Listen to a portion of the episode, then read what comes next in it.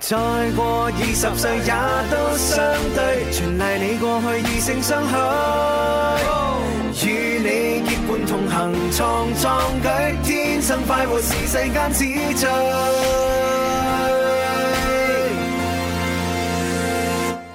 再過八十歲也不減退，從熱愛再度拼搏爭取。共聚令每天歡笑的堡壘，全城最愛你，最快活二十歲。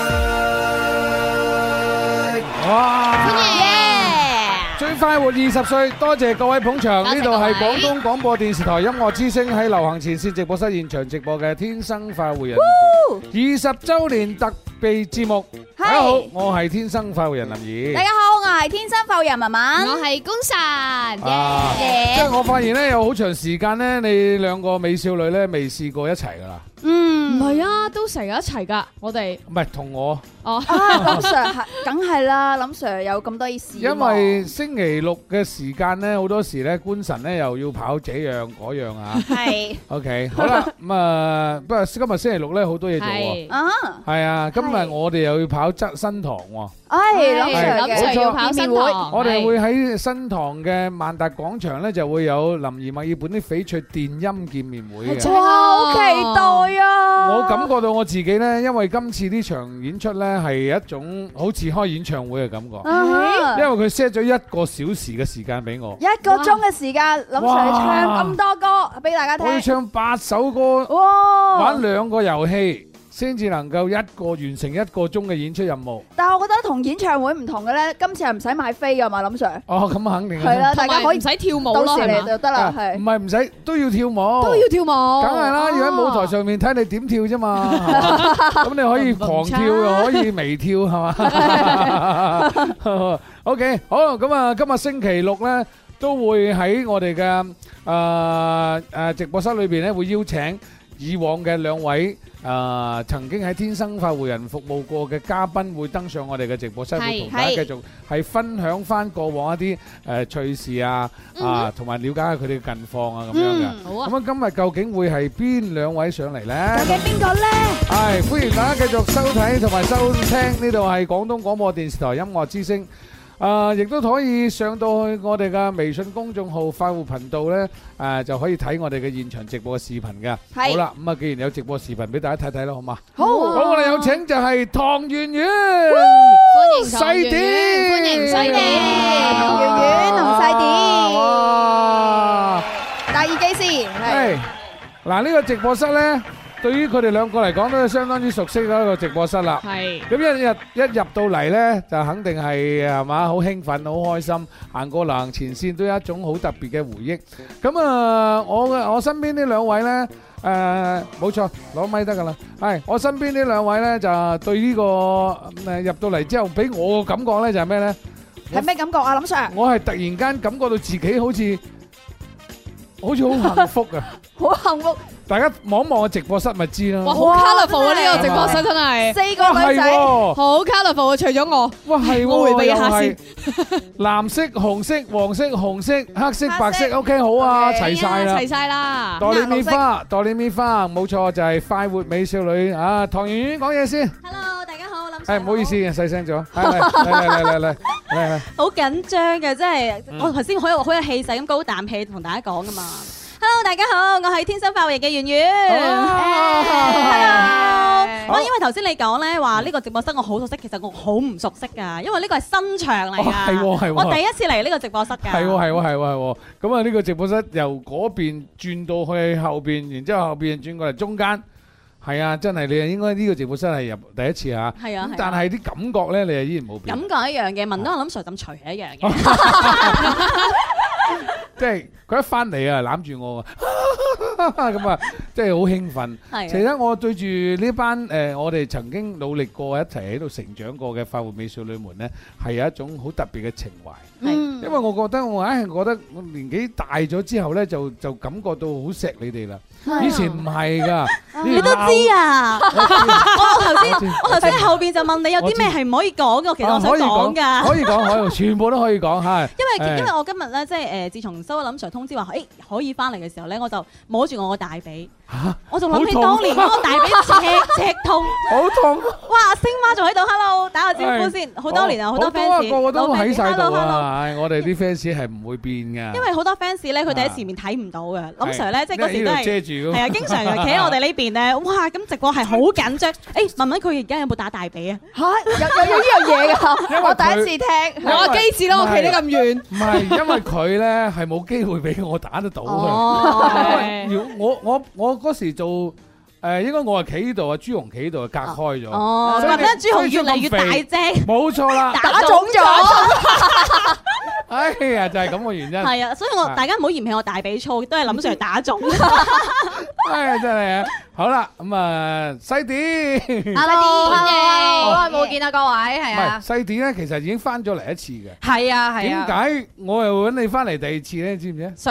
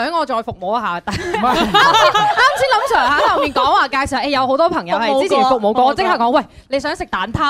即係攞個果盤出 嚟。 嗱，所以話咧，呢、個世界係嘛，而家係誒兩個女人度都算安靜嘅，三個女人就一個虛，啱啱啊三個女人個個都未出聲，我我隻耳仔就開始砰砰聲啦吓 OK，好。其實唔關事嘅，林 Sir，因為差唔多過年啦，我而家哦翻興嚟奮咧就有一種即係回老家嘅感覺。 係唔係你年輕人係聲如洪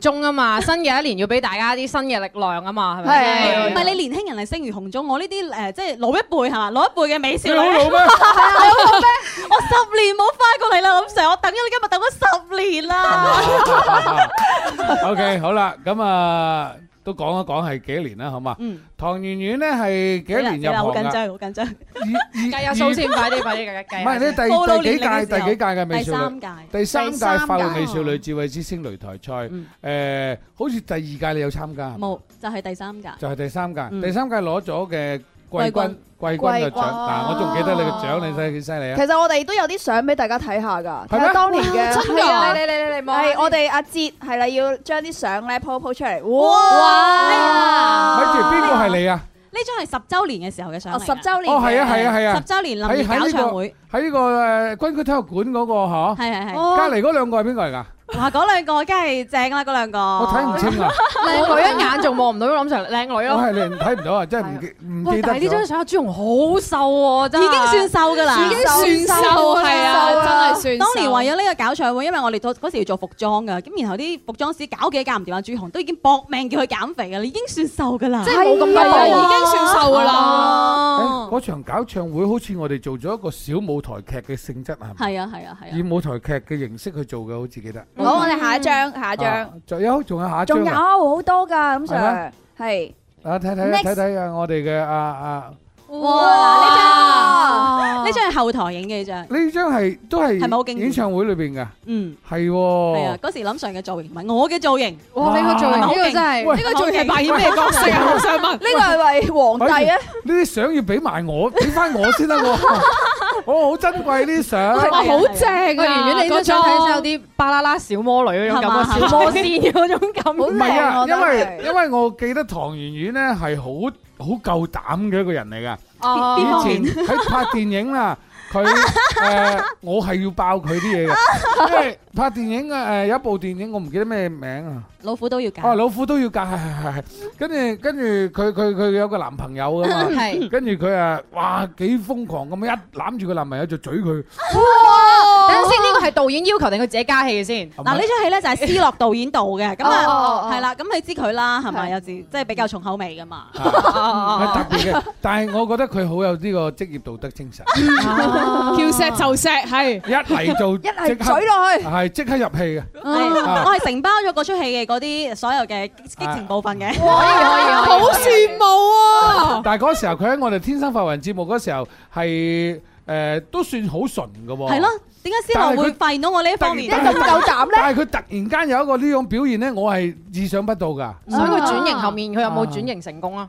咩跟跟住就轉型啊佢而家嫁咗啦左是右婆啦。 係啊，跟住就自從拍咗出戲就嫁咗啦。啊咪咪咪，我睇翻美少女嗰張咧，嚇美少女嗰張啊，係，麻煩美少女。阿姐。係啦，咪咪阿阿阿阿唐婉係獲獎美少女嗰張啊，美少女嗰張唔係呢張啊，我見過尋日咪發咗俾我咧，係，仲有一-仲有一後邊嘅。仲有啲年代更加久遠嘅係咁啊，佢佢真係着學生裝，因為嗰時候佢讀緊幾多年級啊？高二。高二冇錯，高二。係高中二年級。啊啊！呢張先經經典典啊！啊，經典啊！呢張呢就係佢讀緊高中二年級嘅時候嚟參加第三屆快活美少女智慧之星擂台賽嘅總決賽嘅現場。仲有bingo喺度添喎。係啊，邊個好你你見唔見到受咧？啊即係其實右下角咧有一個嚟自微博嘅 ID 啊，其實係 fans 發翻俾我嘅呢張相，係係喎，啊係啊，好有心啊 fans。係喎咁要多謝佢啊，係啊，係喎係喎當 OK，當檸檬遇上可你樂睇係。你睇嗰時候個唐圓圓，你睇係一個哇，多麼多麼的係嘛？啊我見到林 sir 隻眼呢，發晒光啦。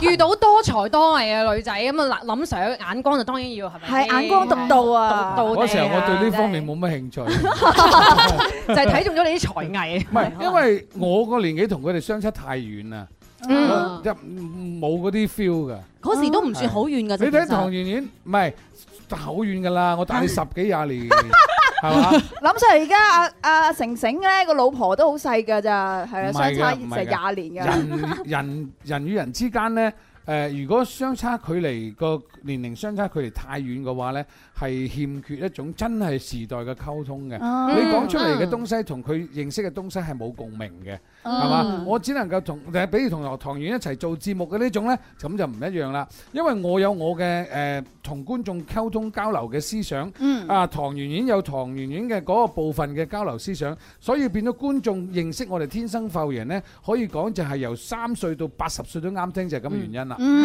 理解嘛嗯？但係冇錯如果係情感方面呢，啊可能就未必有，嗯嚇嗯嗯係嘛有嘅，有啲師徒嘅情唔感啊，係，可能同真係事未 必有。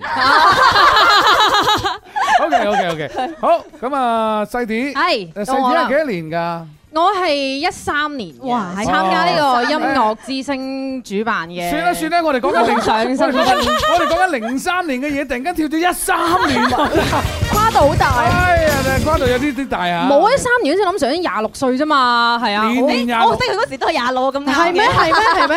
年年廿 六，年年廿六 OK OK，係嗱，我發現咧直播室咧真係一以前咧就係咁嘅，以前咧就係林兒一個帶住兩個快活美少女，嗯，啊後嚟咧增加到三個快活美少女，嗯係到第四嗰時候咧就唔要快活美少女啦，就要開始 update DJ 嚟啦，開始嗰嗰啲快活嘅肥仔又嚟啦。係啦係啦係啦係啦，咩你啲靈活嘅肥仔咩啊畢，子健啊、珠江啊，你都係肥仔嚟喎，武好林 似啊。係啊，都聲哎如唔好意洪思鐘啊啊唔好嘛，意思啊前聲輩如洪鐘啊嘛，係 OK，收音機旁邊嘅朋友咧，就可能聽唔清究竟呢兩兩把女聲、四把女聲喺度咧，邊個打邊個啊？我話俾你聽咧，誒、一聽個 key 最高嗰咧，肯定係細啲嚟嘅，我 key 高咩？好高。Ờ. 高啲，可唔可以 key 高之外啲 IQ 嗰啲 EQ 都高啲啊？你你身高係最高嘅，所以收入最高得唔得啊？你已經好高噶啦。得 真 係如果你唔係好高，你點可以入到嚟天生？如果唔係因為要入天生發行，我去咗選港姐啊！你知唔知道？à, 真係㗎係啊，係啊，真係我冇諗過你會去嗰樣嘢喎。我都諗唔到㗎。好認真講呢個問題點算？嗱，兩個入行咧都係因為參加個比賽，咁啊細啲係參加嗰個二零一三年嘅一個咧係網絡新勢力係咪？叫做夢想新星啊冇錯啊，係啊，好有 heart 嘅我哋呢個網人啊。絡新勢力係阿係 朱紅，係都都係嘛爭得幾遠下喎。應該同佢係啊 update DJ 吧，好似冇錯可能我同朱紅差親嗰個年紀有啲 近阿朱阿阿朱紅唔係 update DJ 嚟㗎，係網絡新勢力啊！佢同阿朱重現，即係我哋嘅多樂斯啊！林林 sir 你太推住名，我厲害我我爆咗人哋啲真係名，聽唔到啊！大家聽唔到，哦多樂斯嘛係嘛？哦係啊係啊，多樂斯啊今。年豬年啊，嗬係啊係啊係啊係啊！係都係姓朱 啫。係誒咁咧就佢哋嘅嘅比賽出嚟，細啲咧我又係嗰種形式，佢翻入嚟呢度嘅，因為夢想新星大賽嗰時候咧係我做評委。哦，跟住呢，誒，因為嗰場嗰大賽呢，就唔算係我我哋天生快活人去操作嘅，嗯，係由誒、呃台裏邊唔知係榮進係咪邊個啊？係啦，幾個嘅誒頻道一齊咁樣去合辦嘅咁係啊樣。啊啊係啊，咁啊佢佢出嚟誒、呃、選選出嚟之後呢，跟住我覺得嗯。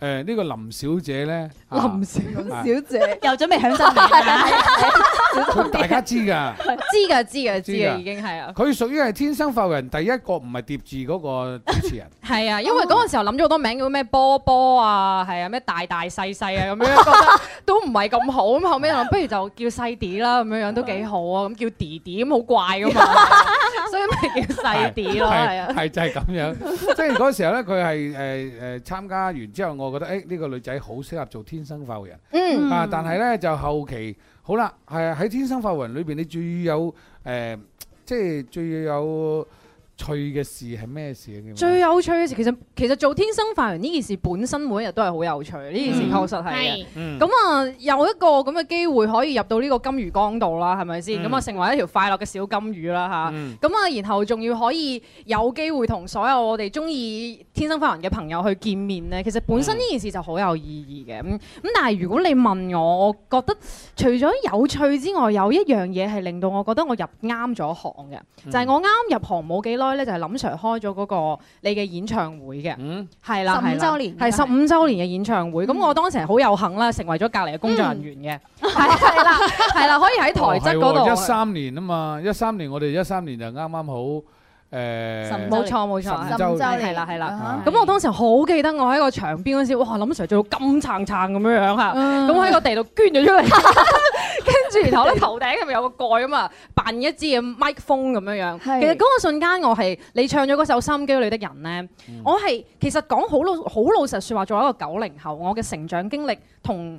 電台或者同收音機嘅頻率，其實嘅接觸係細㗎，冇咁、多㗎。咁、嗯所以當時候我都喺度諗緊，喂，究竟會唔會入錯行啊咁樣？但係嗰個晚嗰、個晚上，你俾到我嗰種個人嘅力量啊，成個嗰種狀態俾我知道咧，我係好渴望呢個舞台嘅，即係唔係話未來有一日可以成為呢一個高度咁樣樣嚇，又金撐撐咁可能係，雖然今日都係金嘅咁啊，咁但係嗰一瞬間係令到我好有憧憬同埋好有力量，覺得我應該要堅持落去，直到今日呢一份堅持都仲喺度作緊用嘅，嗯係啦，係即係有時啲嘢咧就係冇計啊！人生嘅際遇咧，係可以講係叫做五花八門、千變萬化嘅。啊細啲咧就其實我都覺得佢好可惜，當時離開天生發育人。嗯，佢當時離開天生發育人，因為有佢同我講嘅原因咧，就唔知係咪真佢嘅心裏邊嘅原因 啊？係咩原因啊，林 Sir？唔係，因為佢有有更加誒、大嘅渴求，嗯，但係佢又好唔捨得誒唔、做節目。嗯係因為你知啦，做電台係嘛，喺自己未有能力誒、呃、擔當誒、呃自己獨立嘅時候，佢依然係附和喺其他嘅屬於節目嘅附屬品嘅角色嚇、啊因為佢未擔正誒、呃主角啊嘛。冇錯，佢只能夠叫做附屬品嘅角色，附屬品都應該有附屬品嘅作用噶嘛。係但係佢起到呢個作用之餘，但係佢個經濟收入未能夠令到佢可以誒、呃能夠喺呢個社會上面去生存生活。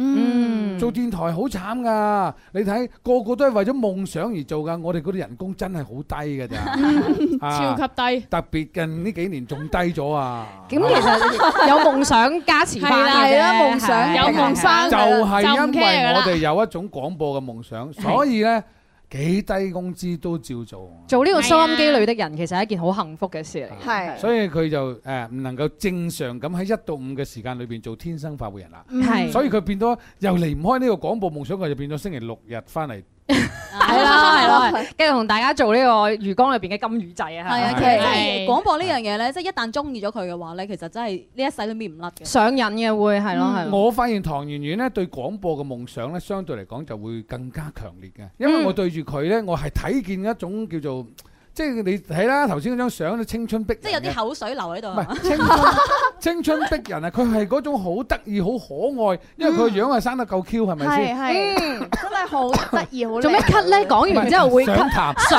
談想彈上彈上頸，做咩突然間講完會咳嘅係啊，好似有啲違心喎。咁樣係係係係做咩啊？官神係點？佢唔開心咯，林 Sir 話圓圓又可愛又得意咁唔係樣唔係嗰個樣。問題，喂，我好認真喺度聽緊嘅時候，諗住突然之間，佢自然官咁神唔係佢自然覺得，因為頭先我講咗有三個女人一個一一個虛啊嘛，係啊嘛？哦啊啊！跟住佢突然間覺得我係咪應該唔出聲 咧？佢可能諗緊我唔自己想，製造粗憂，你知唔知 啊？佢可能諗唔係我啊係咪應該要扮男人咧呢 一期咁啊？唔係啊，嗯你你係啊兩個咧，你兩個咧嗱，做節目主持咧係唔同嘅嚇，呢嗯個有呢個對節目主持啊，相對嚟講誒誒濃烈啲，嗰個哎咧就對唱歌係濃烈啲， 所以你睇下佢變咗我哋做呢個主持嘅話，哇巴不得長誒全場都俾我講晒佢啊，最好係啊，以前搶咪係要俾打，俾人打一大髀啊嘛。 嗱，好似唐圓圓就係有呢種咁嘅衝勁同埋激情。係嘛？所謂衝勁同激情係咩呢？即係我要好想去做我想做嗰樣嘢，即係好似做電台節目係我一生當中係最有興趣、最愛嘅一一份職業嚇。咁、我既然係嗰樣嘢我最有興趣嘅，我好搏命去做，搶都搶支咪嚟講嘢。 好似睇 show 啊，睇人哋嗰啲演出，誒、誒參加人哋嗰啲乜鬼嘅典禮啊，或者乜嘅，見到個主持喺上面講講下嘢，自己真係好想硬佢落去，等我嚟。係因為你有有一種叫做心理就係、誒、你會評價嗰個節目主持人做得好，係或者做得唔好。如果做得好，哇哇學到嘢，又要哇呢條友真係得喎，哇真係叻仔嚇，嗯又由心咁敬佩佢。所以做一個叻嘅節目主持人，佢有咁多 fans 就係因為佢喺 fans 嘅心目中成為咗一種偶像。就好似嗰個主主持人係我嘅偶像一樣。但係如果嗰個主持做得好差或者咩，當然睇下你有冇心去睇佢啦嚇。如果你有心去睇佢，你就會好猛整嘅。如果你冇心去睇佢，同阿唐圓圓傾下偈好過啦，飲杯茶係嘛，話知佢台上做乜嘢啦係嘛。OK，好啦，咁啊頭先你講嘅有趣嘅問題咧，就係話演唱會裏邊見到我哋一啲誒誒產生對夢想嘅一種追求嘅渴望。嗯，唐圓圓呢，哇，我啊多咯，即係因為我個嗱。日子比較長啊嘛，有趣嘅嘢好多，真係好多但係就唔未必全部講㗎。就係咯，揀，揀一啲嚟講好啦。就係咯。係，我你唔好再下次下下都話我打你大髀 咁樣。唔係係嘛嗱，其實咧呢 樣嘢都要講翻林 Sir 咧，就係好典型嘅嗰種一啖砂糖一啖嗯嗯嘅嗰個嗰種人嚟嘅。啊，每一次其咧，實唔 係啊，其實真係唔係啊嘅，因為我呢句説話咧，只能夠講我係好直腸直肚，係，係因為我嬲嘅時候我就會發脾氣，嗯，我係開心嘅時候我就會同你，呃即係好開心，我會照顧好你哋嘅人。好嗯好呢係啲照好顧啊好係每一個人嘅，係咁嗯噶。所以頭先佢講我呢句説話應該咁樣解釋，係點樣解釋咧？反正就係都會呵翻啦，係哦啊會解釋㗎，開返會解釋係係㗎啊啊。咁同埋咧，林 Sir 係對我哋好嚴格嘅，所以咧即係每一個從天生發為人出去嘅誒、呃主持人又好啦，嗯即係或者工作人員又好啦，個個都係周身刀嘅，即嗯係無論係去到邊一個崗位咧，都係可以做得非常之好嘅咯。嗯其實我都係咁認為，因為因為即係永遠呢，你喺呢個電台或者喺呢個部門或者喺呢個某個某個崗位擔任嗰個角色嘅時候，你學到嘅嘢呢，係一定係自己嘅。嗯，係係嘛？即係上級或者你嘅領導或者你嘅誒、呃前輩又好，或者你嘅上司好，對即係對你嘅提點啊、要求啊，或者係嗰啲嘢呢，其實對你係有幫助嘅，係、嗯會令到自己係進步，因為嗰啲錢係袋咗落自己袋，只有自己懂得同埋認識嗰啲先至真正嘅財富。冇錯。係啊，我係咁諗噶。邊個鬧我？你知唔知我以前我老細啊？誒、新光花園嗰時候呢，我老細每日下晝開主管會呢，提早一個鐘呢就會揾一個人喺對面度鬧，啊叭叭聲鬧。跟住我呢，好遠遠望住，哇！幾時我先可以坐老細對面俾佢鬧下呢？咁嗯，真 係㗎，因為覺得俾老細鬧呢，係證明你喺老細心目中呢係一種地有位位置。係啊，嗯袋嘢落你袋啊嘛。係啊，誒夠鐘啊嘛，差唔多係啦。哦夠鐘咪照去廣告咯，冇問題啊！我哋現場繼續傾偈。係啊，因為現場咧，你你知咧，我哋得一小時嘅節目，六十分鐘係都唔夠，係嘛啊？因為除咗廣告就冇咩幾多同你傾偈㗎啦。係講唔晒啊。講唔晒我哋啲故事嘅。誒嗱，頭先咧就講唐圓圓，即係話誒誒誒開心快樂嘅一啲趣嗯事，除咗頭先嗰啲對於講誒而家翻嚟會會會話我又又話嚴格嗰 頭，講你下你其他啲 feel 唔都到可以其實我係帶住一顆感恩的心嚟講呢句説話嘅咩？你因為冇你冇揞住嗰度講係。係啊，你你唔覺得我帶住感恩的心 嚟？我諗住個良心講，你唔好大諗住髀咁啊，大講髀。啲其他，講啲其他，揼有冇？翻個大髀，係啦，因為咧，其實誒，我嚟天生發為人嘅時候好細個啦，咁係然後咧嗰陣時候真係話，哇，真係十誒七歲十七歲，係咁然後咧啱啱十七歲，就即係年輕人嘅時候其實好膨脹啊，覺得自己係哇好勁啊咁樣噶嘛，突然之間咦點解人鬧我嘅咁樣？過去嗰十幾年都冇人鬧我咁樣，咁然後咧嗰時咧就會成日覺得哇點即係係咪我係係我有問題咧定係林 Sir 有問題咧咁樣？嗯咁、然後其實係好多時候咧，當我自己誒、呃即叫畢咗業啦，大個咗啦，係出去做嘢嘅時候就發現，誒其實可能林 Sir 好多時候嗰時講嘅嗰啲嘢係係真係人生道理嚟嘅，係啊嗯呢個係大個咗先明嘅 Yeah，真係 Yeah， 哇！我真係冇諗過你會有咁嘅體會喎。真係㗎，嗱，我話俾你聽，當時咧，唐圓圓係咩係一種咩嘅性格嘅人咧？佢係一個好串嘅人嚟嘅， 要用呢個字咩？唔係冇用呢呢個佢係一個好自信心爆棚嘅人嚟 嘅，學你依家學你依家自信心，即係冇錯，我都係嗰種人，所以咧佢係一個好牛精嘅，你明唔明啊？啊哦咁嗰 OK 時候靚妹仔嚟嘅啫嘛，好似而家唔係直播，怕咩啫？係 嘛 我靚妹仔嚟嘅。嗯，係但係咧就好似硬係呢個世界咧，啊嗱，我講另外一個詞，你唔好嬲下，叫做不知天高地厚啊！啊嗯其實係真係，我自己都覺得啊係，你自己覺得係啊係係嗱，冇講錯啊！佢真係呢種，佢唔怕死㗎，嗯佢咩都夠膽去嘗試，好咩都有夠膽去，吉 嗯士，佢咩都夠膽去衝啊！但係咧，佢就好有自我，好有個性，嗯，所以咧，我對住呢個咁樣個徒弟，咁點辦咧？係嘛？哦，又唔能夠，因為佢嗰個個性咧，你如果同佢對住幹咧，佢會火冒三丈㗎。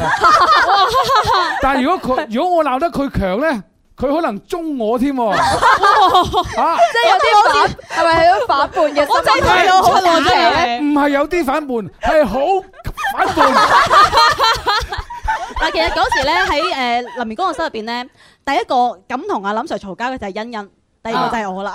哦其他人都係咁樣嘅，咁樣啊即係林 Sir 講咁樣嘅。嗰個我冇打大髀嘅，唉，嗰個踢打地道嘅啊， 踢㗎嗰個，腳都腫晒啦，嗰個要係係嘛踢到你嘅腳腫，睇到你咁嘅種，唉真係，喂咁睇嚟林 Sir 真係我哋班徒弟對佢好好好好啊，真係真係好好真唔係，係唔係唔係我哋話啲一三後啊，其實唔係話你明明唔對佢哋好唔好嘅問題，因為佢哋離我哋太遠，佢就真係企我身邊嘅。嗯啊，因為嗰時候誒嗰個直播室嚇就係中間呢個位，跟住佢係第一個就係操機嗰個，哦，唐圓圓係負責操機，即係你而家個角色，係明啊唔明啊？明咁啊，佢佢佢佢當時咧，佢嗰種脾脾氣咧牛精到咧係咁樣嘅，跟住咧我又好中意佢。點解中意佢咧？因為係佢呢種性格先可以誒，佢帶出嚟嗰啲東西啊。嗯係好有誒、呃意想不到嘅一種新奇嘅東西，嗯佢會有好多創意，佢會有好多即係令你誒誒、嗯即係點講呢？俾到好多 surprise 你咯，俾到好多。俾咗好多引子俾我去諗到好多新嘢，哦，好應該靈大嘅感應該應該啊咁講係冇即係我係錯。條炮仗引嚟。唔係，即係其實唔係，我哋可唔可以優雅啲講？其實你係諗上去維納斯嚟嘅，哇俾到好靈感㗎，係啊，係 炮仗人啊，真係 點兜啊？唔係一三年開演唱會，佢咪翻嚟送咗誒、呃一隻花上搶嚟。鏡上去搶鏡哦哦，我尋日仲睇到，啊！我尋日因為今晚要唱《西子情緣》。哦嗯，你唱《西小情緣》只歌咧，佢啱啱個錄像度睇到係佢送花上嚟，嗯跟住路博，誒係咩？係你咁嘅事？我我覺得係，你啊覺得係路博？柳 Sir 對演嘅印象就係路唔博。係唔係唔係，因為佢送花上嚟之後，跟住我我話佢，咦，哇靚咁多嘅， 唔係，因為佢細個嗰時候咧讀緊高中，一個誒誒、呃即係屬於青春逼人嘅女仔咧，嗯，係唔會散發到女人味嘅。你明我講咩嘢嘛明白明白，明白女女仔有一個時期嘅，即係係嗱，你如果十歲到二十歲嘅時期。發育時期。佢絕對係嗰種青春逼人，哇！即係你見到只能夠覺得佢好可愛嘅啫。係係就好似阿林 Sir 見我哋咁樣，係咪但啊係冇係錯，哦，你而家都係啊？點解頭先我講係話啊我哋唔會有嗰啲？係我而家都係 à. 啊，我而家都係嗰啲人啊，我可呢一愛。個陣時好似唔係咁樣企啊，女仔呢，係到二十五歲到到三十五歲嗰段時期呢，係最散發女人味最強嘅時期。啊，嗱，即係你見到一個誒身邊一個二十五歲打上或者三十歲左緊嘅女人咧，當然係我呢種年紀人先睇得係先睇得到嘅嚇。其即係即係你再後生嗰啲人唔會咁睇嘅，嗯，係咁所以我開演唱會嗰一刻，我唐人一行上嚟，因為佢喺我腦海嗰裏面印象就係好青春逼人嘅嗰種青春氣息好後強。生妹咁嘅靚樣，妹因為嗰時候後嚟佢離開咗天生發圍人之後咧，佢係搞咗好多嘢雜誌啊，乜鬼都做咗好多嚇、又做得好好好。跟住佢翻嚟，哇！我話呢、個女仔咁啊成熟咗咁多啊，好有女人味。跟住我就同佢講，哇靚咗咁多。跟住我點講啊？啊！跟住佢話係啊，誒、你做咗啊爺爺啦咁啊，啊即係佢生咗 B B 啦，哦，講得啊， 講得，係係啊，唐園都兩個咯，係啊係嘛？哦啊好細幸福啲啊啊，仲未有係嘛？六諗出嚟幾時開演唱會，我係上去送扎花，俾完花之後就會入俾你感受下，我都有女人味啊！因為嗰陣時候我入嚟嗰陣時，林 Sir 定位我要做女漢子啊，你知唔知道啊？我而家都 feel 到啦，因為 feel 到有啊啲似嘅。細子咧係唔同嘅，細子係佢咧，佢嗰種心態係咩咧？佢即係我覺得佢係就係活潑可愛，同埋誒好扎扎跳，即係就係覺得佢啱天生發為人呢種氣氛而已。我先係炮仗人，你知唔知道啊？ 會跳嘅 我，係係即係咁嘅意思。好啦，咁啊講啊講啦，咁啊細子係哦講咗離開天生發圍人，當時係嗰個目標係去追求，又為咗揾銀紙。啊係咁啊，而家做緊嘅嘢係咩啊？ 而家從事緊關於一啲公關類型嘅市場策略類型嘅工作咯，即哇係 其實你公司開年會誒著咗着數喎，唔使請 主持。誒，呃我都同老細咁樣講㗎，係啊，係啊係係啊，但係老細比較中意啲更加有卡士一啲嘅，更加有經驗一啲嘅咁樣。哦因為佢怕我上台，佢又想踢我落台 啊嘛，所以係啊咁啊，所以佢都係中意揾翻好似林 Sir 啲咁樣樣嘅主持人去做咁嚇。細點咧，而家就星期六日都做喺我哋音樂之星嘅係嘅， 係叫嘅，做係潮流分誒呃叫做 music 分嘅，咁喺 Music 禮拜日 Music 啊係係係 Fun 都潮流㗎，係啊係啊。 music 分啊，主要講咩內容㗎？咁其實咧，而家就呢個節目咧，就同我份工一樣咧，都係雲裏霧裏嘅。咁就專門講一啲即係同 idea 有關嘅潮流嘅新創意、黑科技嘅產品有關嘅，係我肚入邊好多知識而家儲住咁樣。 我仲以為你話肚入邊好 多係嘛？ B B 儲住啊 嘛？科技啊，俾 人係驚。啦，咁我如果想要即係識到更加多啲黑科技嘅產品啊啦，或者新嘅 idea，都可以喺禮拜日下晝咧三點到五點鐘打翻開我哋嘅收音機嚟聽聽我哋嘅節目嘅。原係來係咁樣嘅係啦。係係係。好啦，咁啊，記得啊，唐圓圓係幾多年離開天生發匯人嘅？應該係零八、零九、零九一一零，誒差唔啊多。零九嗯嗯歡笑跟你度過下，要要要揾翻佢嗰啲情懷先得。零八零九，即係喺天生發圍人有服務咗五六年嘅時間。好長時間啦，真係哇，係喎跨度比較大。嗱，誒，我做天生發圍二十年，前十年呢，前十五年呢，應該咁講嚇。誒，一個男主角係唔換嘅。嗯，跟住旁邊呢，就不停地會有不停嘅新嘅所謂嘅嗰啲嗰啲嗰啲叫做叫做誒美美少女嗰啲嚇。為什麼俾段咁嘅音樂俾你呢？就係、回復翻起誒嗰、嗯個年代嗰啲情懷先嚇。你咁聽呢咧啲音樂好容易有感觸 嘅。嗯要唔要拍下大髀咁啊？唔會唔會唔會唔會，啊！即係誒，我哋講翻頭先講到邊度啊？死啦！講到你係鐵打嘅林 Sir 嚇，隔離係流水嘅美少女流水嘅美少女係嗱，冇錯冇錯冇錯冇錯，因為點解我會咁樣安排咧？係因為誒、呃只要你嘅靈魂誒、呃主主線靈魂喺度把控住，跟住咧你個節目要不斷創新，不斷創新就要不斷咁吸收一啲新嘅血液，嗯，同埋一啲新嘅理念，同埋一啲新嘅思想，會令到呢個節目會產生一種新嘅化學反應。嗯，所以你個節目能夠長壽就係咁解，嗯係嘛、林兒冇換到左右兩邊嗰兩個啊，不停咁一嚟到學到嘢，出去發展，嚟呢度培訓到，搞掂出去發展，係係嘛？好似今時今日咁幾好啊！係嗯嗰個又個個有都紅返布嚟軍校咁樣。係啊，嗯絕對天生發福人，我絕對個係咁認為㗎。係你睇個個翻到嚟之後都好有成績咁向林 Sir 匯報啊！哎，林 Sir 我又做到乜嘢乜嘢咩咁啊？好似而家咁，佢有自己嘅自媒體，嗯可以講嗯嘅，可以宣傳㗎，可以係賣啊廣，告㗎嘛。而家其實誒、呃我好開心嘅就係咧，因為我係大概係前年開始做咗一間誒、呃自己嘅公司仔啦，咁、嗯然後咧就係、做咗誒、呃一個母嬰嘅公眾號，咁、哦跟住然之後咧發現好多嘅 fans 咧係我哋以前嘅 fans，係 Ờ. 咁好多都嘅都 fans。都係做咗媽咪係啦啦，。從美少女，即係大家都係從少女，然後到而家做媽咪啦，係咁然後啊 follow，因為我嘅觀眾係做育兒嘅，做誒好多嘅同大家分享好多育兒嘅知識咁唔樣，怕你照講得㗎。哦嗱叫七太太，咁大家咧就可以去吓咁 多，太太，韋小你寶排第七，喂，咁我哋都關注住， 隨時預備住。係準備要生仔嗰啲，或者已經生咗仔都可以關注下嘅七太太咁樣。已生或者準備生嗰啲都可以係關注係可以關注七太七太，太太跟，住咧入邊有啲咩可以諮詢唐圓圓。係特別係嗰啲喂奶啊，點樣換尿片啊， 啊佢都可以同我分享下嘅。好好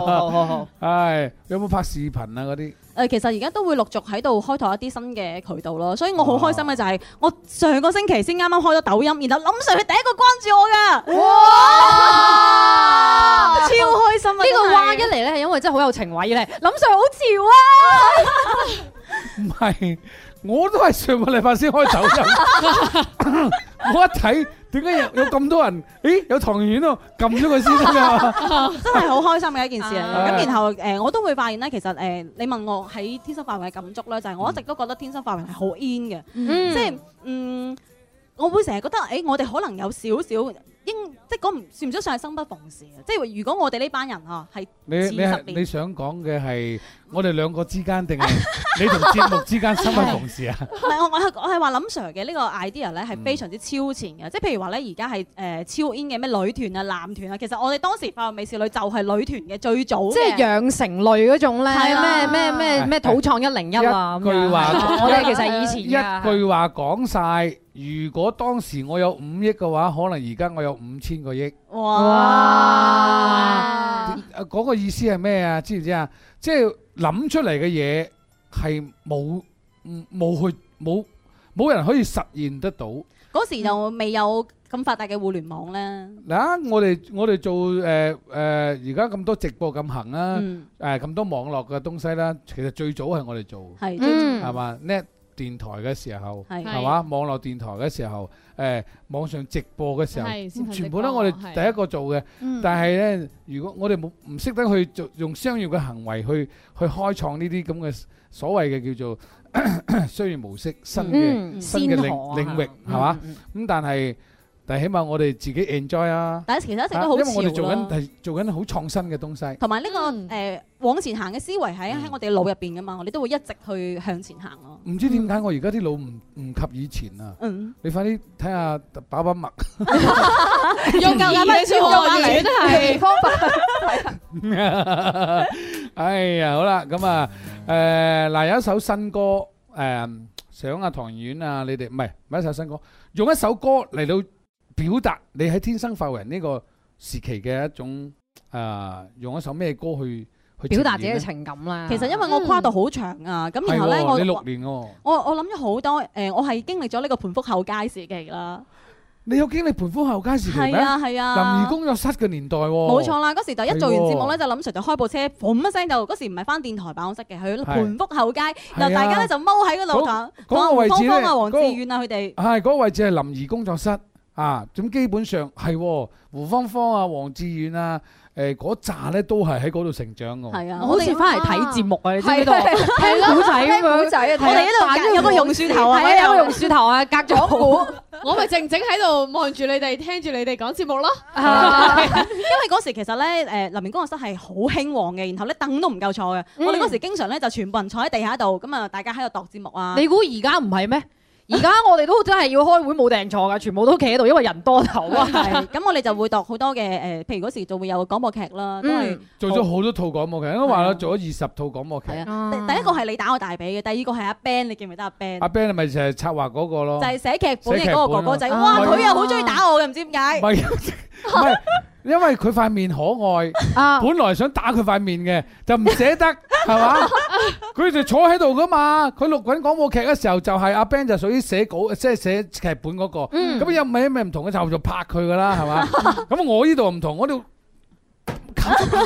咁 Sir 唔好咁樣啊，唔好唔好打傷害手自己，唔好傷害自己呢張台新㗎，唔係係以前嗰張啊，哇鐵㗎喎呢張，以以前嗰張真係花晒。全部都係啲掌印鐵砂掌印啊！係係係。好啦，咁啊咁啊，用一首咩歌去表達咧？誒懷舊啲得唔得啊？好，天天精彩有嘛？有有啊哇，天精彩！我好中意嗰首歌。好，啊，俾大家聽下啦，咁就嗱呢只歌咧，應該係係啊，真係你嗰個年代 係啊，第四張 CD 專輯。每時間這麼一去，這麼一來，每日與早餐比賽，人疲倦有眼袋，逼車會突然感慨，手機超載，氣喘不來，傳真機裏找戀愛，浮游在這片暴雪深海，緊張到炸掉腦袋，假設實在沒法看得開，事事決意誠實接待，需要愛，不需要愛，我也會精彩。來讓我鬆口氣，一加一我解釋下只歌點解先嚇，係呢只歌咧就係誒天天精彩，呢只歌其實係講個人咧好忙好忙，忙到咧來讓我鬆口氣，即係已經喘唔到氣過嚟咁滯。咁所以咧就但係咁多壓力咁大嘅時候，你應該去享受呢種壓力，而唔應該去逃避或者係遇到困難就會走誒甩拖。啊，所以咧你就奉獻一種真理，就係一加一還等於幾，三加三可以等於四。你自己認為開心，你就去努力去做啊，係一種咁樣嘅思想。你留意聽歌詞啊，哇！你你好有好犀利啊！你撩起咗我好多這心。麼一去，這麼一來，每日與早餐比賽，人疲倦有眼袋，逼車會突然感慨，手機超載，氣喘不來，傳真機裏找戀愛，我又在這片暴雪深海，緊張到炸掉腦袋，假設實在沒法看得開，事事決意誠實接待，需要愛，不需要愛，我也會精彩。來讓我鬆口氣，一加一還等於幾？三加三可等於四？伏嗎？這是我奉信的一種真理。小擔心我輸得起，釋放你並震撼你，天天精彩我跟你。一加一還等於幾？三加三可等於四？伏嗎？這是我奉信的一種。真理，少擔心，我輸得起，釋放你並震撼你，天天精彩我跟你。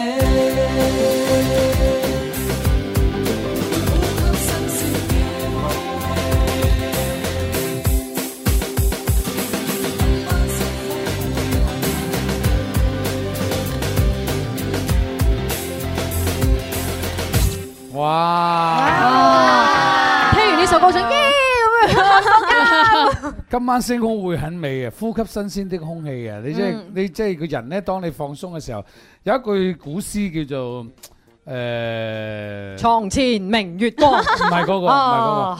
即係春有百花，秋有月，夏有涼風，冬有雪。若無閒事掛心頭，就便是人間好時節。哇！就正如呢一種心境，呢種心態，啊，做嘢好緊張啊！當你好大壓力嘅時候，你就會放鬆一切，誒，去冇理佢。你自己認為你自己係開心嘅，好似我阿阿達咁 樣，知唔知我阿達係邊個啊？阿達邊個啊？啊邊個我啊阿？達就係我助理，成 日啊成日車住我出出入入嗰個。係啊達哥，反正我就米七，話知你信唔信？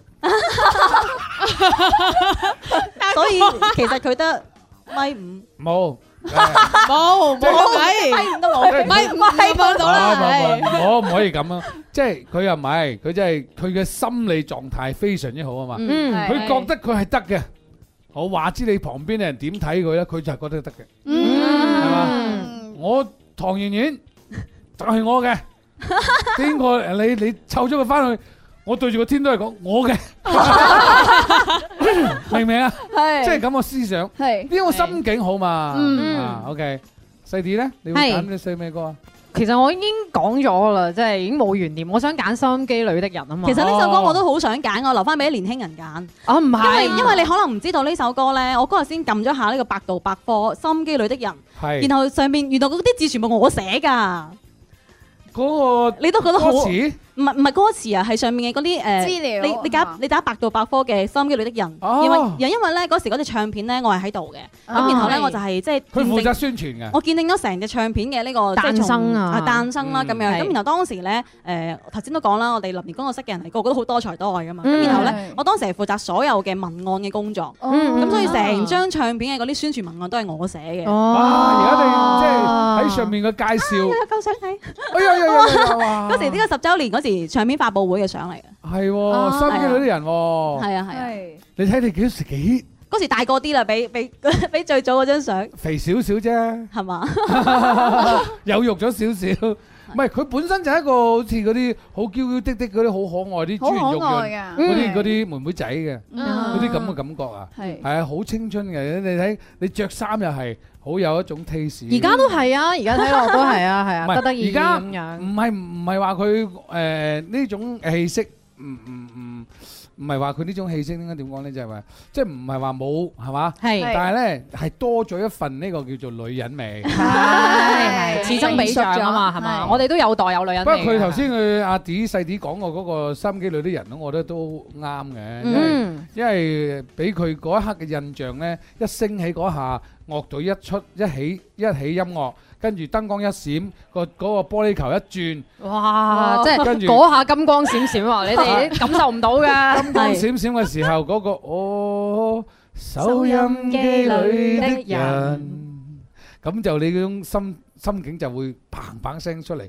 嗯我都唔知點解會當時要設計呢個收音機裏的人。因因為因為當時咧，攞嚟即做開係其實誒、呃我係見證咗呢隻唱片嘅誕生啦，係咁然後係見到阿林 Sir 咧去練呢首歌嘅好多嘅過程，嗯尤其咧嗰時我哋經常咧就係、呃做完節目啦，咁大家一齊即係開車翻電台嘅時候咧，哇！林 Sir 喺個車上面都不知流咗幾多眼淚啊！啊係啊真係感慨萬而千啊且呢首歌係真係好容易令到我哋作為聽眾都好容易流眼淚，即唔係啊係阿阿阿典我好有感受，我好有感觸㗎，嗯其實因為我揀呢首歌，我諗咗好多歌，係因為文文問我話：喂，你要揀咩嘢歌啊？咁樣嗯，做咗好多，睇咗好多歌詞。我第一次睇翻《心機裏的人》嗯嗰下嘅感觸，真係流眼淚，真誒，係。其實呢首歌係謝宇藝寫詞，嗯係我同佢一齊度呢個詞係點樣個點樣寫。其嗯，實我係將我自己所工作嘅故事呢，係係講晒俾佢聽，誒、等佢自己，我要感動到佢，嗯即係作詞嗰個啊，我講我故事俾佢聽，我要感動到佢，佢先可以能夠好入心咁將呢首歌誒、用歌詞表達去返表表達達出出嚟嚟。，嗯啊，因為我哋你要我講一段好感動你嘅説話，我可以講到，但係我唔識得詞嘅韻味啊、律動啊嗰啲咩係係點噶嘛，佢就能夠用簡單嘅歌詞嚟去表達。呢一種呢就係、嗯、心態嘅啊，大家又聽下。每日我共你，共你那交心的經過，會是我的生趣。疲累再多都經過，途中險阻從未去躲。遙遙萬里，問我得到過什麼？只想一世存在每一位的耳朵。哦，手音機裏的人，電波之中輾轉覓尋，用我這一生來讓你開心興奮，讓這世界留下我的聲與音。這收音機裏的人，雖不相識也不陌生。大氣中相擁，同步裏彼此拉近，從未算知音，仍令你的心有共振。人咧誒作詞作曲，我又覺得好好聽。再加上咧，只要係做過電台節目，好用心咁去做過電台節目嘅 DJ 咧，佢一聽呢只歌都會好有感觸。嗯，好有共鳴，同埋好有一種誒，即係即係好勤力咁做一件事，咁啊未必嗰件事能夠誒、呃收到好好嘅效益或者效果，但係佢自己盡咗努力，付出過，問心無愧，佢嗯就一定會好感動呢個歌。係，而且因為當時我都要負責寫啦，我就係我都同阿鄭藝一樣嘅，成日都要夾住阿林 Sir，觀察住阿林 Sir，即係佢成個嘅做 DJ 嘅一個過程啦，同埋佢嘅狀態啦。嗰段時間有冇覺得咧，成日好似俾人及住背脊有啲涼嚟？我哋全公司嘅人都夾住佢㗎。監視啊，跟住呢，咁所以咧就係即係我寫嘅時候，其實都融入咗好多我對林 Sir 嘅一啲感情啊，同埋觀察喺入邊咯。嗯，所以點解我話以前呢，唐人呢，我對佢呢係有一種。唉，即係咁個態度嘅，唔係即係咁樣個感受嘅。嗯但今時今日，自從佢呃誒一三年去演唱會，佢送扎花上嚟俾我，咁啊，然之後我對佢個態度，唔係對佢嘅感覺係好大嘅變化嘅。大個咗係嘛？係啊，我覺得你真係叻咗啦，真係懂事咗。嗯啊，所以頭先佢翻嚟講咗嗰句説話，佢話以前林 Sir 你所講嘅嘢，可能我哋自己有啲抗拒，有啲唔接受。原來到到最尾長大之後，發現呢啲説話係真係對自己有幫助同埋有益嘅。嗯，所以你能夠講得到呢句話呢，我就證明啊，你賺得啦。 係啊，其實我而家都成日攞你以前同我講嗰啲嘢咧，同我而家嘅嗰啲新 嘅小朋友講。唔得收版權，就算他朝面上布滿一千刀吻，也不願離去直播室的那張凳。哇！呢一句啊，其實我錄音嗰時候啊，我錄完之後真係我停咗好耐先開始企起身講嘢。嗯，嗯，你你錄呢只歌嘅時候，特別係最尾嗰句，你唔見到我已經喊咁滯㗎。真係震晒。啊自己係 自己好真係起雞皮㗎，真係喺度喺度真係投入咗。唱完之後，唉跟住錄音師喺出邊出嚟啦，喂！ 坐下先啦，出嚟俾我唔啊嘛。係，即係自己係代入晒嗰種情 感。嗯誒，唱完呢隻歌真係有一種啊，要慢慢靜低喺度思考一下，先再走出嚟，因為真係有呢種感受。嗯所以唐園啊，我都覺得誒、呃我哋真係好有情懷嘅人。嗯，我哋呢個節目都係一個好有情懷嘅節目啊！誒、誒，出翻嗰只誒嗯二十週年啦。係啊，要同大家分享最後噶啦。誒、好啦，二十週年都要同大家講句呢、個，啊唔係先講翻你哋未來嘅發展先。嗯，我未來嘅發展就係而家都會係 keep 住做七太太啦。好嗯呢個係我新。非常之嘅一個筆名啦，大家可以即係喺網上面 search 呢個名都可以揾到我嘅。好 OK，嗯。啊細啲，咁啊，除咗我繼續要做呢個收音機裏的人啦嚇，有時候得閒翻嚟同我諗住飲下茶啊，係咪先？幫你點下菜啊咁啊，好 啊，服務下，服務下，係啊，係啊。上嗰盤啊，有我 自己曾經喺度服務過。 呢種服務意識一直存在啊。係啊咁嗯啊，當然就要做好我而家本職工作啦。咁啊，得閒冇嘢就要睇下七太太啦，係啊。係咁因咁為我準備係咪？做下準備先， 雖然未知幾時係咪，但係機會留俾有準備人啊嘛，係啊係啊係啊係咯，咁啊再聽下呢個二十週年嘅歌咁樣一嗯齊歡度呢日子啊好，講下祝福語啦，二十週年，唐燕哇！講其 先。實我喺十週年嘅時候經歷咗林怡搞唱會啦，就係即係天生發圍嘅大搞啦。其實當時真嗯係冇諗到二十週年呢件事嘅，嗯一眨眼就已經十年過去啦。咁林 Sir 仲係咁 fit，即係身材啊各方面都保養得好好。啊真心話嚟嘅呢句，咁我就自己咁就大個肚腩同我相比嘛，咁我都係嘛，即係嗯做咗阿媽啦。係啊，，咁所以咧就係誒，亦都咁啱咧，就上一次十五週年嘅時候，我生第一個，然啊後今次咧二十週年我生第二個喎，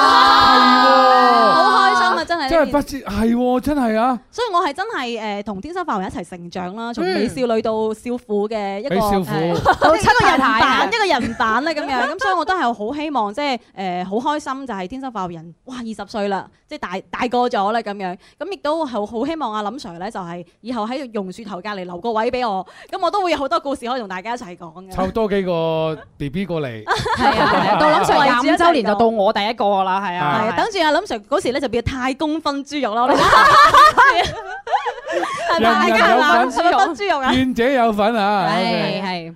好，啊，第到我啦，係嘛？咁啊，首先肯定要祝大家二零一九年豬年要新年恭喜發財先啦，諸事順利啦。嗯，咁啊，其次就係其實啱先林 Sir 你講到話，我以前有五億，如果我有五個億，我而家點點點。喂，但係其實諗一諗呢個年代乜嘢最值錢？其實係堅持最值錢啦，係啊。Ừ. 第二啊，呢個個说話講真係得真係堅持最值錢，所以其實你已經有咗五千億㗎啦， 係 Ờ. 啱一千個五千億啊嘛，冇錯啊，係五千億 有。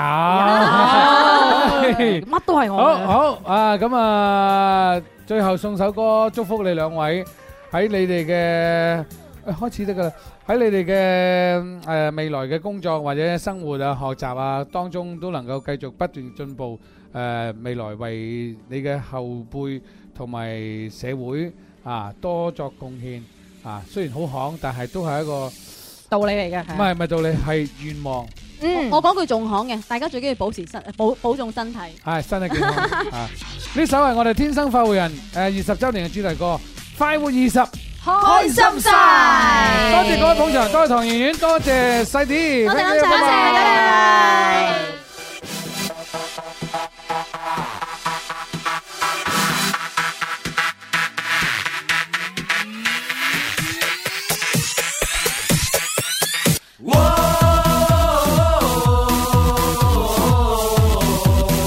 Everybody 一齊唱。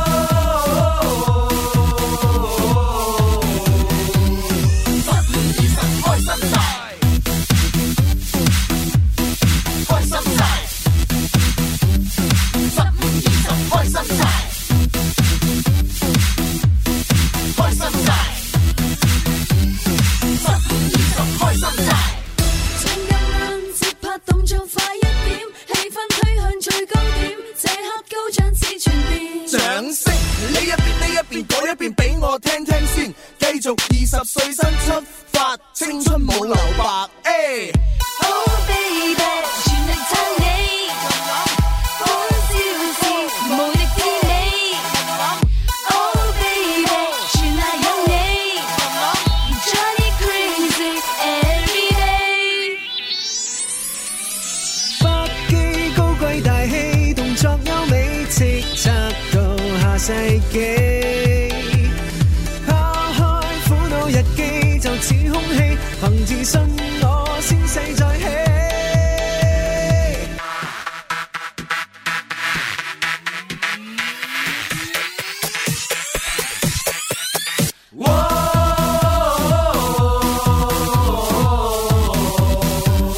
Everybody 一齊唱！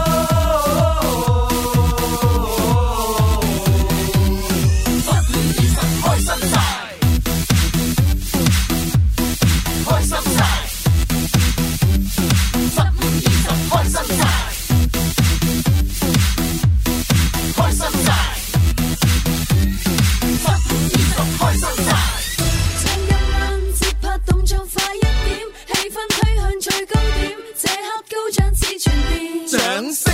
呢一邊呢一邊嗰一邊俾我聽聽先，繼續二十歲新出發，青春冇留白。